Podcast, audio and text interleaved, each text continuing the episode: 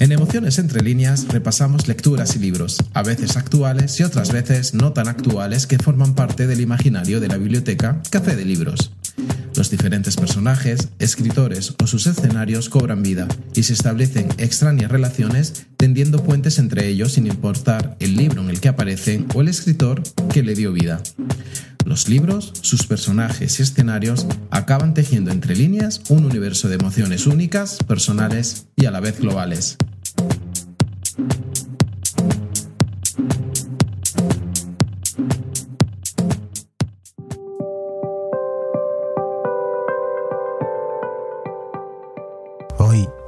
Entre líneas, escenarios entre líneas, Italia. Cuna del Renacimiento europeo, Italia es sinónimo de arte y buen gusto, desde su vibrante gastronomía hasta la belleza de sus pueblos y ciudades. Este país tiene de todo y para todo el mundo. Su legado arqueológico se extiende por todo el país, cuyo epicentro es su capital. Roma, la ciudad eterna, una de las urbes más bellas del mundo. En este país del sur de Europa nacieron también algunos de los más grandes artistas que ha dado la civilización occidental, cuyas obras podemos admirar en lugares como Florencia o la propia ciudad del Vaticano. También encontramos en Italia una variedad natural, desde los Alpes del norte con innumerables rutas donde perderse entre valles y montañas, hasta las cristalinas playas del sur y sus islas de ensueño. De norte a sur, Italia es un país de contrastes. Aquí el paisaje es un decorado de la vida, una construcción cultivada y un soporte de significado. Cada roca, cada río, cada árbol, cada calle o cada monumento tienen su propia historia. Estos escenarios nos narran deliberadamente historias de supervivencia, identidad, poder y anhelos. Decía el escritor Hans Christian Andersen que Roma es como un libro de fábulas. En cada página te encuentras un prodigio. Y en la biblioteca, Café de Libros, maximizamos tal afirmación para extenderla a toda la península itálica. La histórica Toscana, la enigmática Venecia, la imperial Roma, la oscura ciudad del Vaticano, la iluminada Florencia o la deliciosa Amalfiniana serán algunos de los escenarios narrativos que visitaremos en el pod del día de hoy. Iniciamos este idílico paseo por algunos escenarios narrativos itálicos que son los protagonistas o desempeñan un papel preponderante en las historias narradas. Como siempre, desde las lecturas que forman parte del imaginario de la biblioteca, Café de Libros.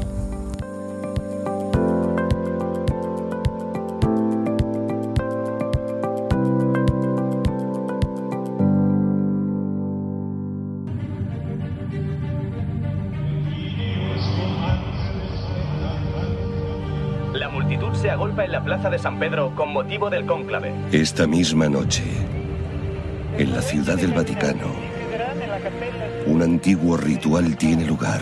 El nuevo papa aún no ha sido elegido. La fumata negra sigue saliendo de la chimenea de la capilla Sistina.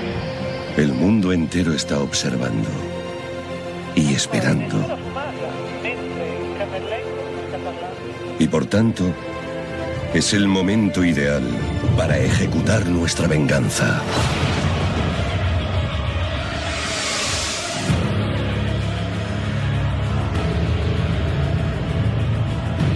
Los Illuminati.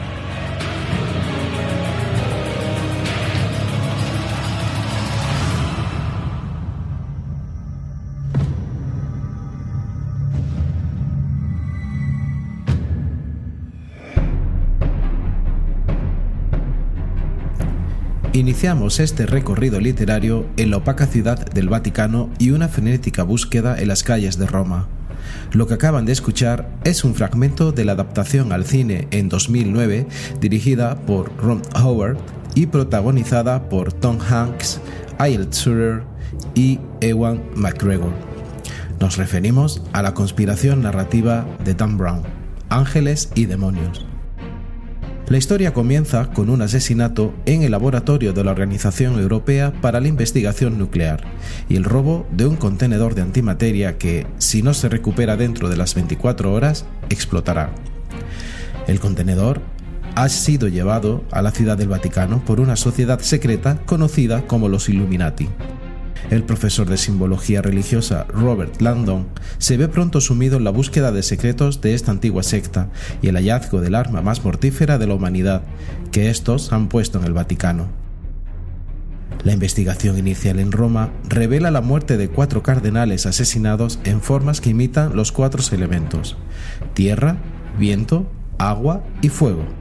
Con unas pocas horas para evitar el desastre, unos misteriosos ambigramas y con un asesino que siempre lleva la delantera, Landon y la científica Vittoria Vetra se pone en una carrera contrarreloj.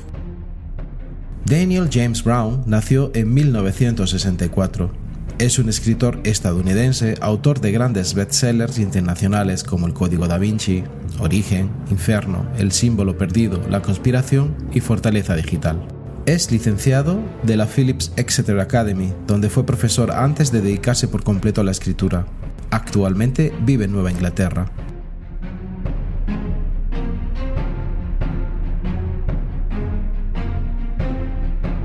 En Ángeles y Demonios, el autor nos embulle en una espiral de acción conspirativa de una sociedad secreta conocida por los Illuminati.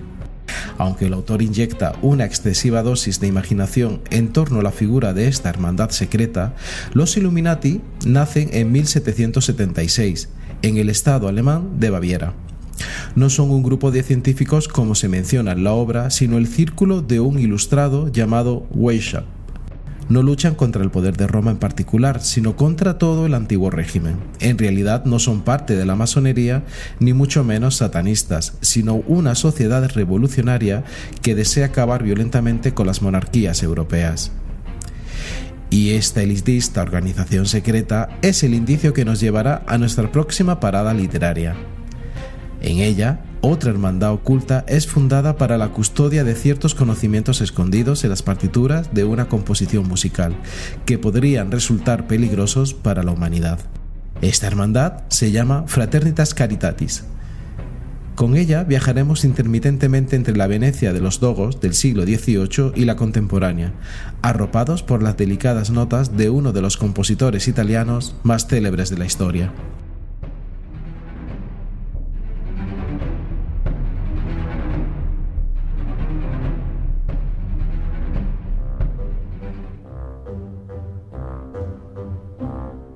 Referimos a la obra El Enigma de Vivaldi, del escritor Peter Harris. Poco antes de morir en Viena, el compositor y violinista Antonio Vivaldi envió a una sociedad secreta de la que él era miembro, la Fraternitas Caritatis, una terrible información. Estaba en clave para evitar que pudiera ser leída por otras personas. Con el paso del tiempo, tanto la clave como la información se perdieron. Ya en la actualidad, un violinista español, devoto de Vivaldi, encuentra por casualidad el documento que resulta ser una extraña partitura. Solo falta descifrar su contenido. Para ello, el violinista establece contactos con gente que no resulta inocente en absoluto. De ese modo, se pone en el punto de mira de otros que también ambicionan el secreto de Vivaldi y que no están dispuestos a detenerse ni ante el asesinato. La narración se ve alternada en un principio entre la Venecia dieciochesca y la Venecia actual, pero dicha alternancia se funde perfectamente sin que una narración destaque sobre la otra. El escritor ofrece equilibradamente los hechos históricos y los datos acerca de la Venecia del siglo XVIII, sin duda alguna, fruto de una labor investigadora en torno al esplendor y auge de una de las potencias europeas más grandes de los siglos pasados, la Venecia del Dux la que ostentaba la supremacía naval en todo el Mediterráneo y defensora de la fe católica contra los infieles del sultán turco. De otro lado, la Venecia actual plagada de turistas, góndolas, paisajes románticos que vienen a corroborar el perfecto conocimiento que el autor posee de la ciudad. No cabe la menor duda que el autor ha dado largos paseos por la Serenísima, uno de los apelativos con el que se conoce a Venecia recorriendo no solo los lugares más conocidos como Piazza de San Marcos o el Puente Rialto, sino también rincones que solo aquel que ha estado en la ciudad conoce. Peter Harris es el seudónimo utilizado por el historiador José Calvo Poyato para firmar parte de su obra dedicada a la conjura histórica. Según los datos proporcionados en esta obra, Harris estudió arqueología en la Universidad de California y reside actualmente en la Costa del Sol, aunque es especialista en la traducción de textos renacentistas, por lo que pasa gran parte de su tiempo en la Biblioteca Vaticana. Entre sus obras, además del Enigma de Vivaldi, destacamos otros títulos como La Serpiente Roja, El Mensajero del Apocalipsis, El Pintor Maldito u Operación Félix. Antonio Lucio Vivaldi nació en 1678 en Venecia y murió en 1741, sumido en la pobreza en Viena. Conocido como Antonio Vivaldi, fue un compositor, violinista, profesor y sacerdote católico veneciano del barroco. Era apodado el prete rosso, el cura rojo, por ser sacerdote y pelirrojo. Una de sus más célebres obras es Las Cuatro Estaciones, compuesta alrededor de 1721 en esa misma fecha se mudó a Roma donde le dio un nuevo estilo a sus óperas. De hecho, el Papa de la época, Benedicto XIII, lo invitó a que tocara para él. Pues es en esta ciudad de Roma, pero en la Roma de los años 60, en la que encontramos el indicio que nos lleva a nuestra próxima lectura. Nos detendremos en la Italia contemporánea, en el oscuro submundo de su capital, Roma, en la alta sociedad política y financiera, en la que conoceremos una historia de amor, de intriga y de violencia que nos mantendrá sin respirar desde la primera hasta la última página.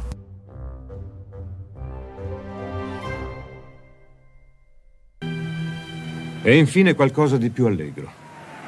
Il mio collega e miglior amico, il capitano Stefanelli. Non muoverti da qui. Lo stile è orientale. Eh, il disegno rappresenta chiaramente una salamandra. Si tratta di una simpatica bestiolina che ha un debole per la giustizia ed ha anche la capacità di sopravvivere al fuoco. È poetico, non trovi? Già, era legata ad un plico contenente del materiale ricattatorio. In quanto alla poesia, non so cosa dirti. Comunque non sarà difficile risalire alla fonte. Questo potrebbe essere uno stemma o qualcosa del genere, ma io so chi potrebbe dircelo.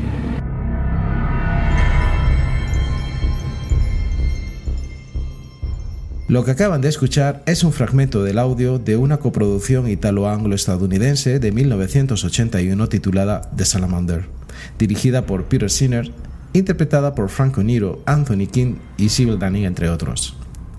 La película está basada en nuestra próxima lectura, La Salamandra, del autor australiano Morris West. En la Italia de los 70, el general Pantaleone es asesinado. En el lugar del crimen, que las autoridades hacen pasar por suicidio, aparece una tarjeta con el símbolo de la salamandra. El coronel Matucci, de la inteligencia italiana, se hace cargo del caso, descubriendo tras la trama un proyecto de golpe de Estado que abandera su propio director. Tras enredarse en una relación con Lili, la amante polaca del general asesinado, Matucci entra en contacto con la propia salamandra, que resulta ser un enigmático y próspero industrial. La salamandra es un ser fantástico considerado como espíritu elemental del fuego. Es un símbolo del hombre que sobrevive. Es también el nombre en clave del cavaliere Bruno Mancini, poderoso industrial con un extraño pasado, temeroso de que la tambaleante democracia italiana pueda sucumbir ante un golpe de Estado militar.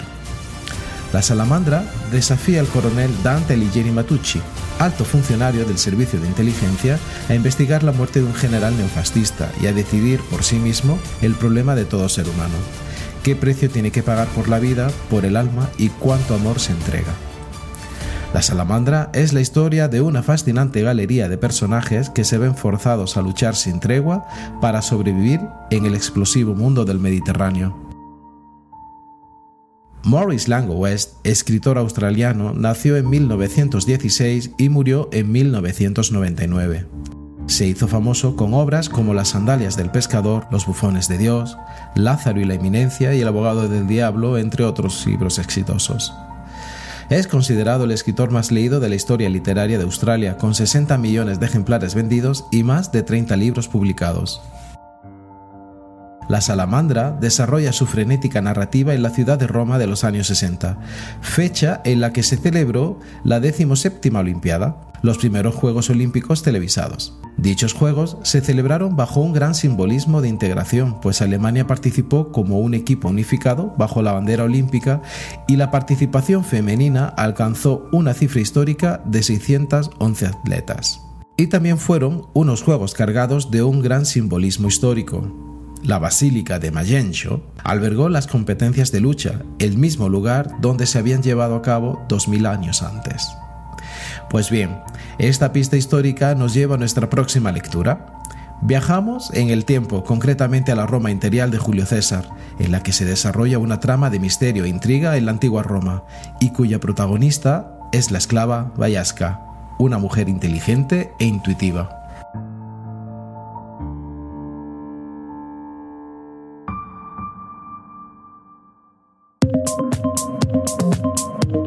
Questo è Emozioni tra le righe, il canale pod della biblioteca Caffè dei Libri.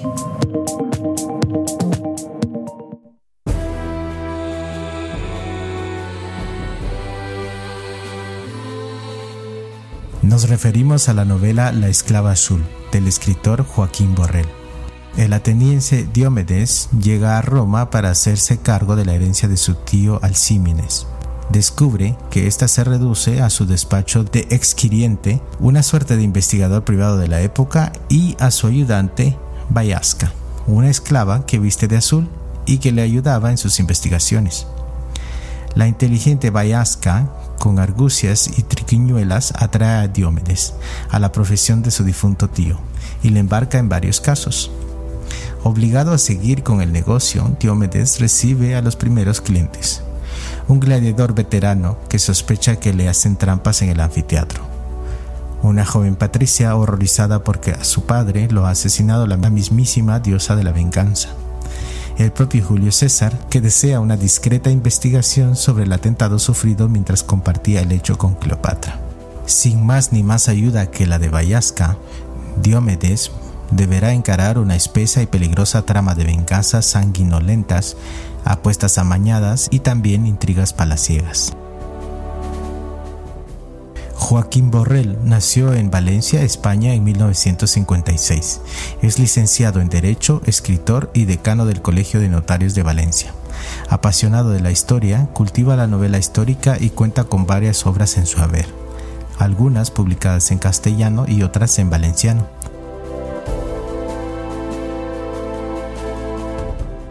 En la Roma imperial, los puertos estratégicamente ubicados en las poblaciones costeras ayudaron a consolidar el poder de Roma en la antigüedad, no solo como bastiones defensivos, sino como centros de operaciones comerciales. Entre todos ellos destaca la ciudad de Amalfi, que fue fundada como puesto comercial durante la dominación romana.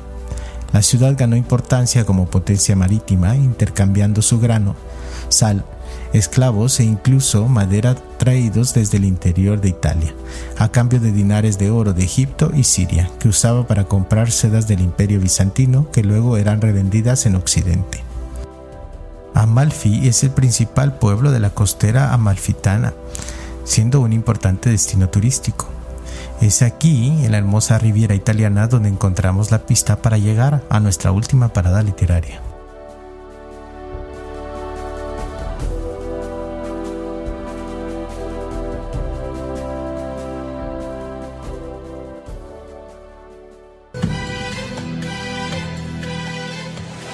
Dickie Greenleaf? It's Tom. Tom Ripley. Tom Ripley? We were at Princeton together. Did we know each other? Sorry, what is it? Ripley. How do you do? We'll just be for a little while. No, I like him. Marge, you like everybody. Marge. You like everybody. You uh, stay at Dickie's house, eat Dickie's food, wear his clothes, and his father picks up the tab. What did you actually do in New York? Telling lies, forging signatures, uh, impersonating practically anybody. What?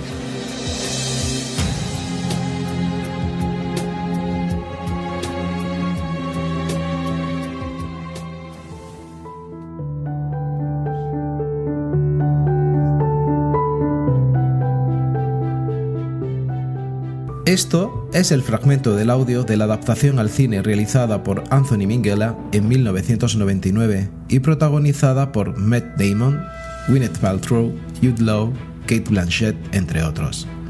Nos referimos a la novela El talento de Mr. Ripley, de la escritora Patricia Highsmith.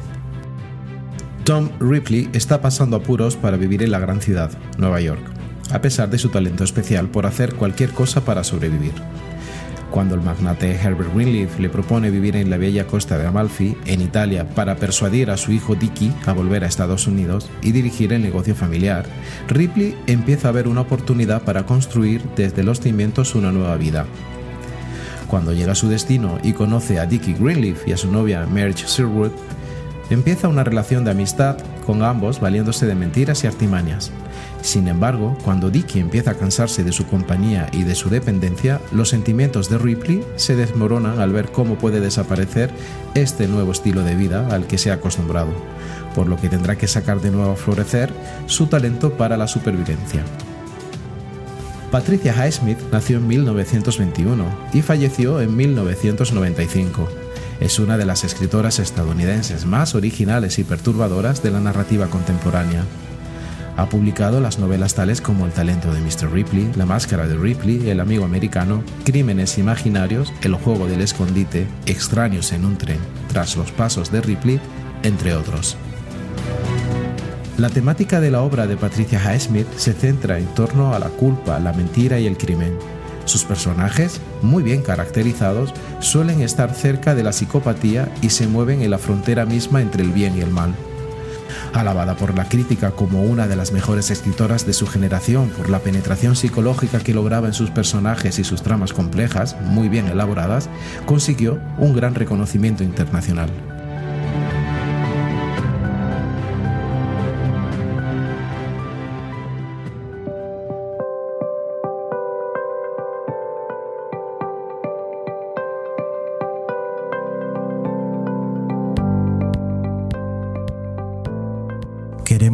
Este pod invitándoles a descubrir otras lecturas cuyos escenarios nos transportan a rincones insospechados de este país trasalpino. Entre estos podemos destacar a En la Toscana te espero, de Olivia Hardy. En ella descubriremos la historia agridulce de amor de Martina Falcone en la Truria antigua, es decir, la Toscana. Aqua Alta, de Donna León, la eterna Venecia es el escenario perfecto en el que el comisario Guido Brunetti debe resolver el asesinato del doctor Semezzato, director del Museo del Palacio Ducal. Visitaremos Florencia en una habitación con vistas de E.M. Forster. Cabe destacar que además de ironía y algo de humor, esta entrañable novela data de 1908, por lo que también encontramos una Florencia bastante menos turística que en la actualidad. Para viajar a San Remo, en la región de Liguria, leeremos El Sendero de los Nidos de Araña, de Italo Calvino. El autor aborda su experiencia entre los partisanos que batallaron contra los nazis y los fascistas.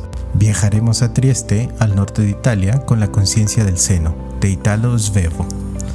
Descubriremos al padre, los negocios, esposa y hábito de fumar de un hombre gracias a su psicoanalista. Nos sumergiremos en Nápoles de la mano de Montedidio, de Eri de Luca y la vida de unos jóvenes que tratan de encontrar un futuro mejor. Descubriremos Roma con dos escritores, Santiago Posteguillo y su novela histórica Los asesinos del emperador, que nos cuenta el ascenso al trono del emperador Trajano, y con Javier Reverte y su obra Un otoño romano, de la novela escrita a modo de diario entre otros libros y lecturas cuya trama se desarrolla en los entresijos de históricos callejones de las ciudades italianas, en coloridos pueblos de piedra o en dignos parajes de esencia mediterránea.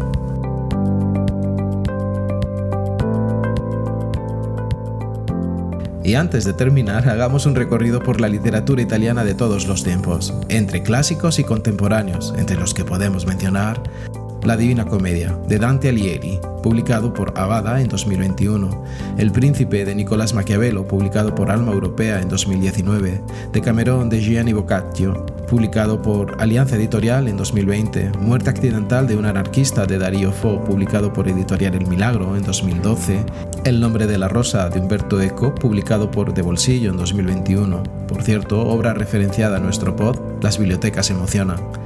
La cavadora de Michel Amurgia, publicada por Salamandra en 2013, Seda de Alessandro Barico, publicado por Edelvives en 2013, El gato pardo de Giuseppe Tomasi di Lampedusa, publicado por Anagrama en 2021, Querido Miguel de Natalia Ginsburg, publicado por El acantilado en 2003, La amiga estupenda de Elena Ferrante, publicado por Lumen en 2020, El perro de terracota de Andrea Camilleri, publicado por Salamandra en 2018, Voces de Dacia Maraini, publicado por Herzer Editores en 2008, Gomorra, un viaje al imperio económico y al sueño del poder de la Camorra, de Roberto Siviano, publicado por De Bolsillo en 2018, entre otras muchas narrativas inspiradas en la asombrosa península itálica. Ahora sí, finalizamos este breve repaso de libros, lecturas, autores y escenarios ítalos. Por cierto, muchas gracias a aquellas personas que nos escuchan en Ciudad de Guatemala, Jutiapa, Quetzaltenango, Chiquimula y Totonicapán en Guatemala, desde Estados Unidos, en Ashford, Virginia, Seattle, Washington, Cambridge, Massachusetts, Dallas, Texas, Columbus, Ohio, Absecon, New Jersey, Central City, Kentucky, Vallejo, California, Kingsport, Tennessee, Uniontown, Pennsylvania, Lafayette, Indiana, Cotier, Mississippi y New York City desde Andalucía y Madrid en España, GC en Alemania y a nuestros nuevos oyentes en Brasil. Nos volvemos a encontrar en dos semanas aquí en Emociones Entre Líneas, el canal pod de la biblioteca Café de Libros.